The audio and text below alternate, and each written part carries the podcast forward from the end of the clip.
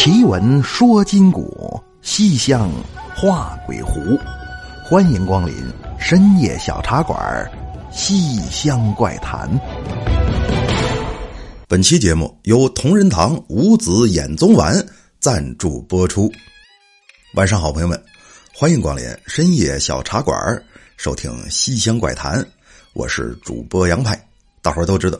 就在上个月啊，我生病住院住了一段时间啊，这令我不禁感叹人生无常，什么都不如身体重要。再看着别人床前有孙男弟女忙前忙后，而我们家孩子却老姐儿一个，刚上小学三年级，这不由得让我产生了。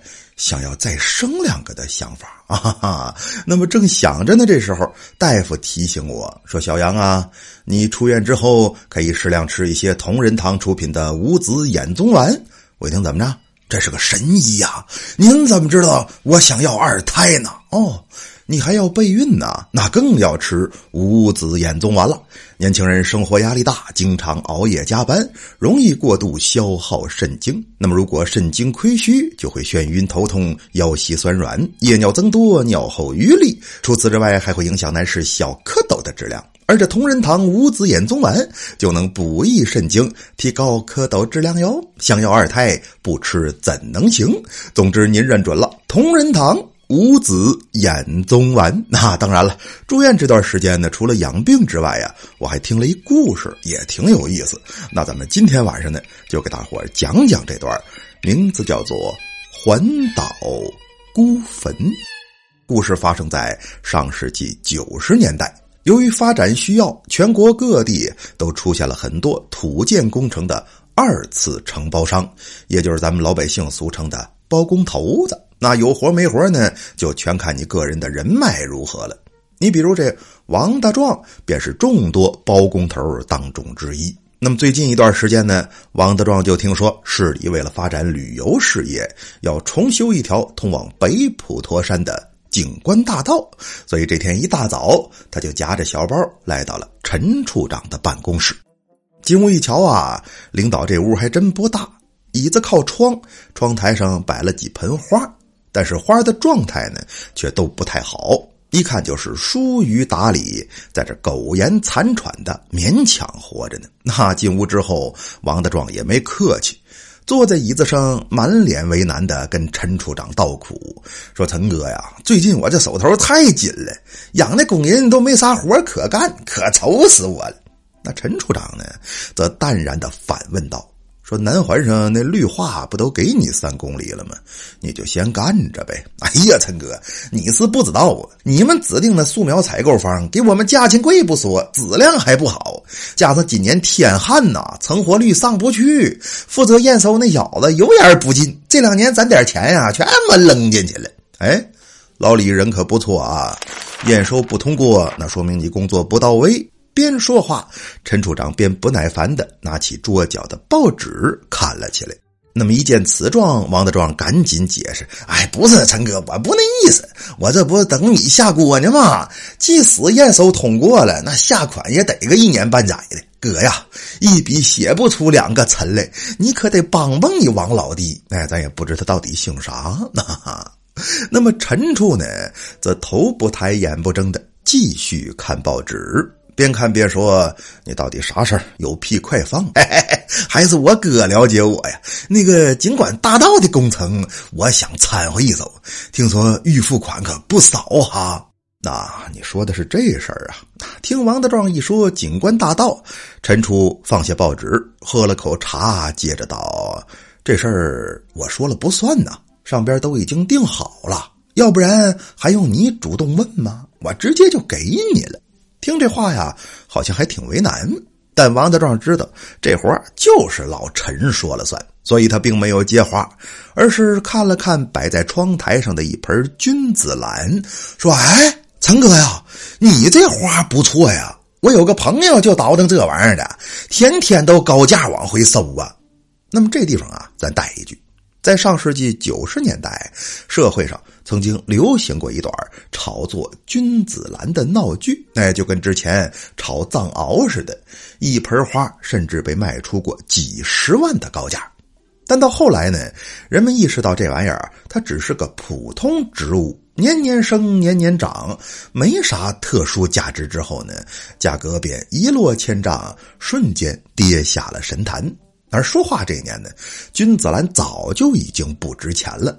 但是，一提这事儿，人们却还都明白它所代表的含义。所以一听王大壮问君子兰，陈处长也开始装模作样的跟他聊起了养花之道。说：“哎呀，这盆君子兰我可真是费了不少心血呀！但是这花呀太娇贵，要我养还真有点心有余而力不足。你说啥？你朋友要喜欢的话，那搬走就完了呗，还谈什么钱呢？净跟我见外！你看看，一码归一码，他那也是买卖嘛。”要是我喜欢呢，我直接就拿走了，我还跟你客气啥？说完话，王德壮就从包里拿出电话，拨通之后问：“哎哎，强子啊，这么回事啊？我这有个好大哥呀，手里头有一盆特别好的君子兰，你那多少钱能要？啊啊，好好好，行。”说完话，王德壮把电话合上，放进包里道：“陈哥呀。”我朋友说五万块钱，你看行不？啥钱不钱的？你朋友喜欢，快拿走就完了啊！那啥，刚才我还忘一个事儿，呃，景观大道快到殡仪馆那段啊，大概四公里左右，旁边有几个乱坟，一方嫌麻烦，不乐意扯他。你要想干呐，我帮你问问吧。王德壮说：“呢，迁坟是是是有补偿补助啥的，是吧？”对，只要有主就都有补助。那行，陈哥呀，这事儿就真定了。这花我先搬走，不打扰你工作。回头呢，我约几个养花的专家，咱们好好研究研究。这花真养真好的呢。但其实呢，那叶子都他妈干巴了啊哈哈！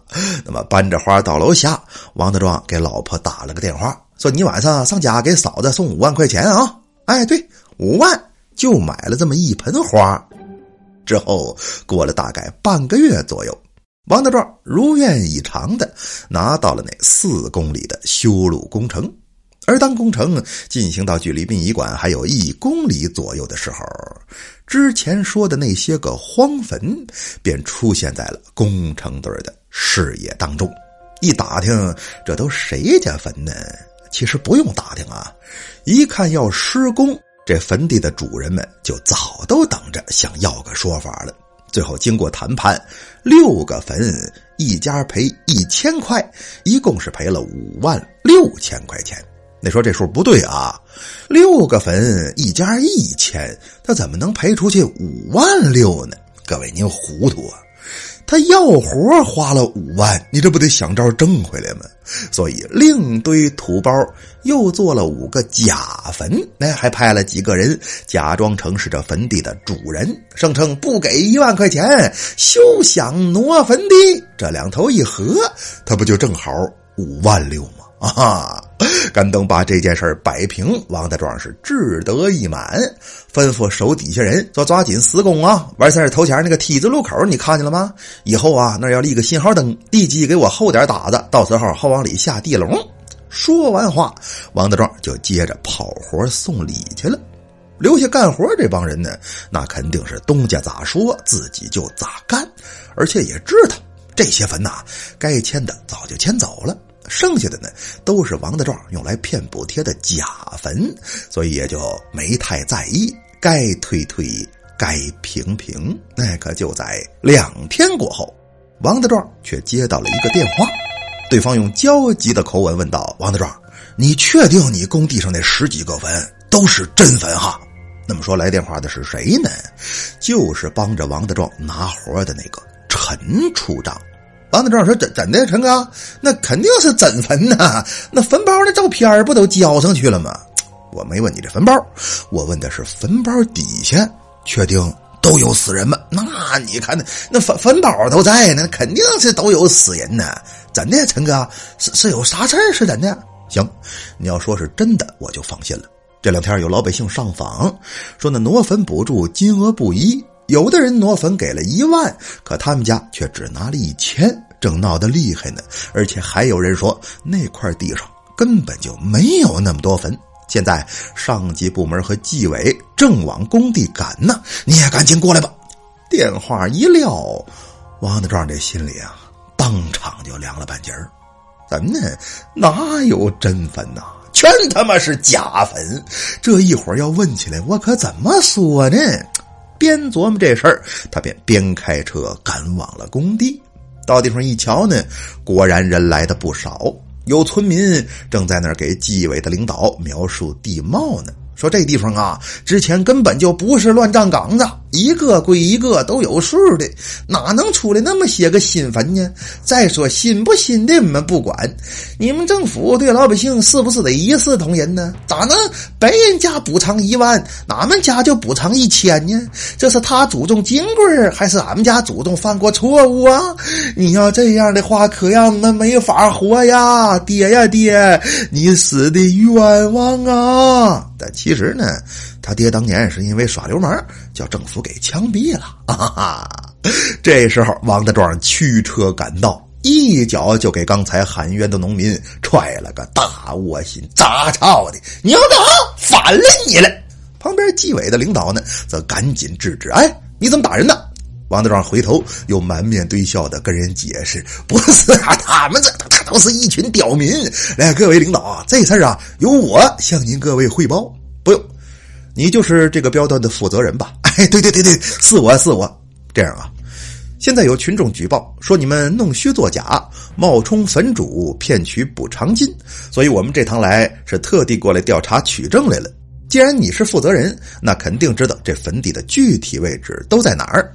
正好那机器也都开着呢，扒开两个，让我们看看。哎呦，我领导喂，那坟地有啥可看的？再说了，给完钱人就把坟都给迁走了。我们这连刨坑带取土的，一时半会儿还真就不太好找。没关系，能找几个算几个，只要能看出来曾经是个坟就行，也算是对村民们有个交代。你这让王德壮上哪儿给你找坟去？那么就在他满面愁容、腿肚子转筋、不知该如何是好这时候，只听旁边施工队有人高喊：“说王总啊，这嘎好像有个坟。”回头看哪儿喊呐？就是咱们刚才说王大壮交代地基让打深一点以后好放红绿灯的那个位置。工人们在挖地基的时候，竟挖出了一座荒坟啊！一听这个，王德壮是如释重负。那你看，我就说有坟，来有坟有坟啊！这嘎就是坟。人们凑过去一看，可不是有个坟地吗？里头那棺材呀，都已经快烂没了。大眼一瞧，连尸骨都隐约可见。一看这个呢，人们都不免有些忌讳，问王大壮：“看来这地儿是真有坟呐，但这坟怎么还没迁走呢？这是谁家坟地呀？那你这时候说是谁家的，谁能承认呢？”王大壮只能硬着头皮说：“哎，这不是嘛，这是我亲戚家的坟地，他家呀后头没人了，这些年呢都是我给上坟，老说迁走迁走的，一直没到出功夫，也就这两天吧，我就给他换个地方。”各位领导放心啊，这事儿我肯定妥善处理。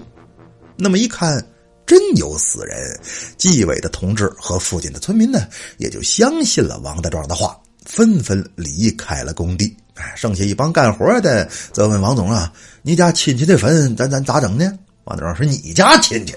不，你刚才说行行行行，这样原地给他埋了，就当没这么个事儿。那不行啊，这地方还放红绿灯呢。抬头一看，可不是吗？这坟正好就在 T 字路口的中心位置上，最后怎么办呢？只能稍微让开一点坟地还放在这儿，那红绿灯呢，则比正常位置偏个几十公分。那么在浇筑灌浆的时候啊，据说整整一车泥料灌进去，才把这红绿灯的地坑给灌满。这是为什么呀？现场没人懂啊，其实就是那水泥灌进人家墓室里去了。那就这样过去了三个月之后，整体工程顺利竣工。这期间也没发生什么事儿，负责验收的就是陈处长，一切都特别的顺利。但是当这段公路投入使用的时候，怪事儿却开始了。咱们呢这 T 字路口啊，经常会有交通事故，不到半年时间就有三人丧命于此。而且肇事司机全都声称自己当时看见的明明是绿灯，可等开过去才发现横向有车经过，那最后逼得当地交警部门不得不把这 T 字路口给改成了一个环岛造型的设计。那你别说呀，改成环岛之后呢，这地儿还真就消停了很长一段时间。直到二零一八年，一起离奇的交通事故再次在此处上演，而这一撞竟震惊了全国。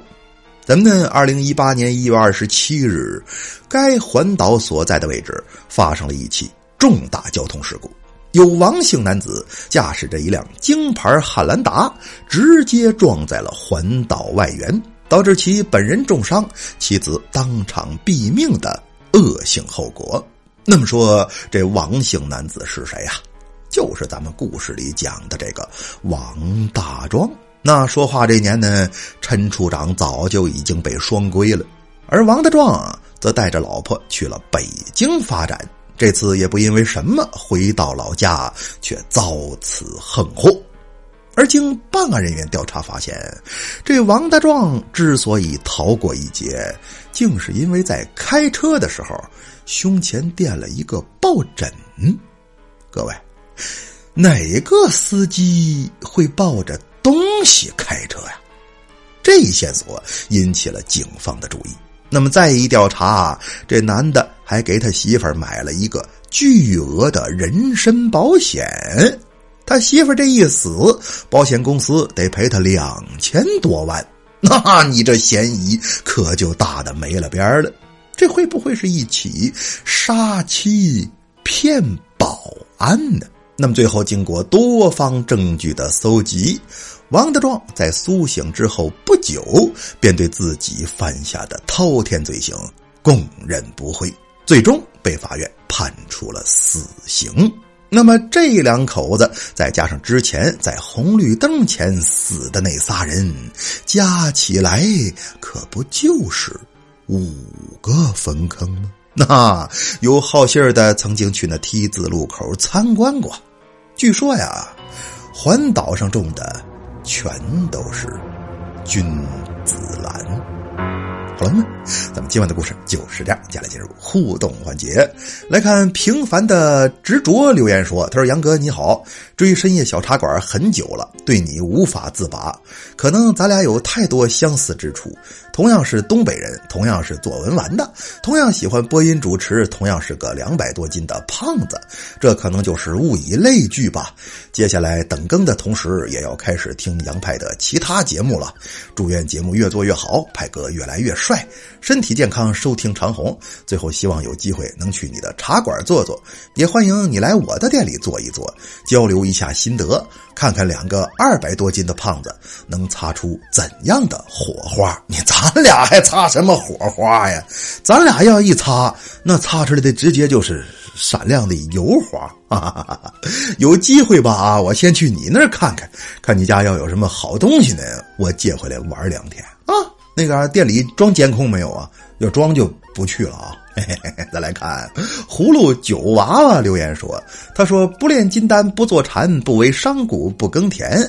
先来边盘宝葫芦，边听杨派老奇谈。”哎呀，好诗啊！你真可谓是当代唐伯虎，甚至超越唐伯虎。我愿称你为阿九，当代。糖葫芦啊！再来看艾克的 E 技能留言说：“他说派哥，我是山东济南的，你的故事我每集必听，有四五年了，能不能讲讲为什么在闲置的被子里边放退下来的蛇皮就能驱虫呢？那这蛇退它也是一味中药啊，具体的药理不是很清楚，反正医书记载说是这东西就能驱虫。”我估计啊，就跟那个猫皮能预防鼠害是一个道理。那你过去给人看家护院的那个五把式睡觉啊，就都好垫猫皮。为什么呢？就是因为他晚上睡得晚，老得弄点吃的，要不然后半夜盯不住。那时间一长呢，那鱼头虾脑的可不就招耗子吗？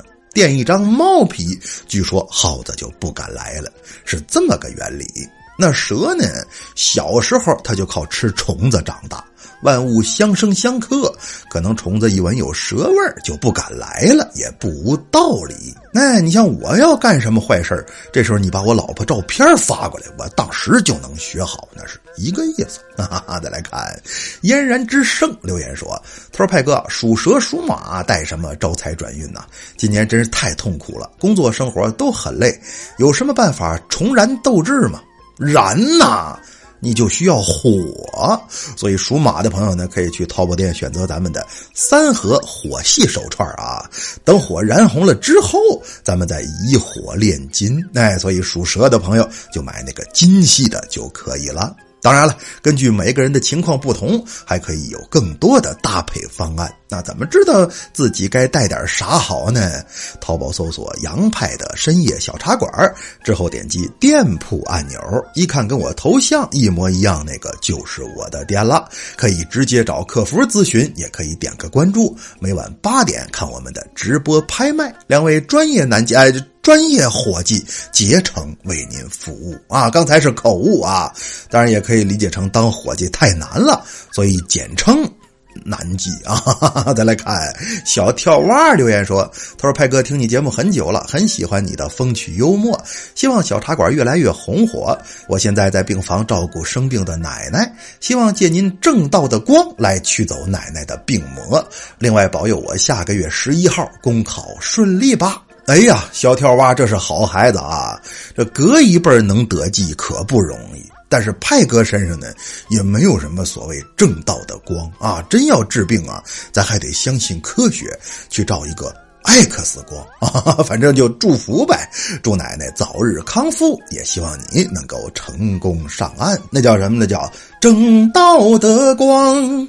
照在那大地上，借我一双小翅膀，就能飞向太阳。我相信。奇迹就在身上，妈，这俩歌不是一个调 哈哈哈哈。那么书也讲完了，水也喝干了，是时候跟大伙儿说晚安了。您可以在新浪微博或微信公众平台搜索“深夜小茶馆”，关注关于节目的一切动态，或者添加我的私人微信 xmyp 二零一一，也就是喜马羊派四个字的首字母加上数字二零一一，来与我交流文玩收藏，探讨奇闻异事。感谢各位，更要感谢同仁堂五子衍宗丸对本期节目的大力支持。肾虚精亏就吃同仁堂五子衍宗丸。朋友们，奇闻说今古，西厢画鬼狐。感谢光临深夜小茶馆，收听西厢怪谈。我是杨派，咱们下期见。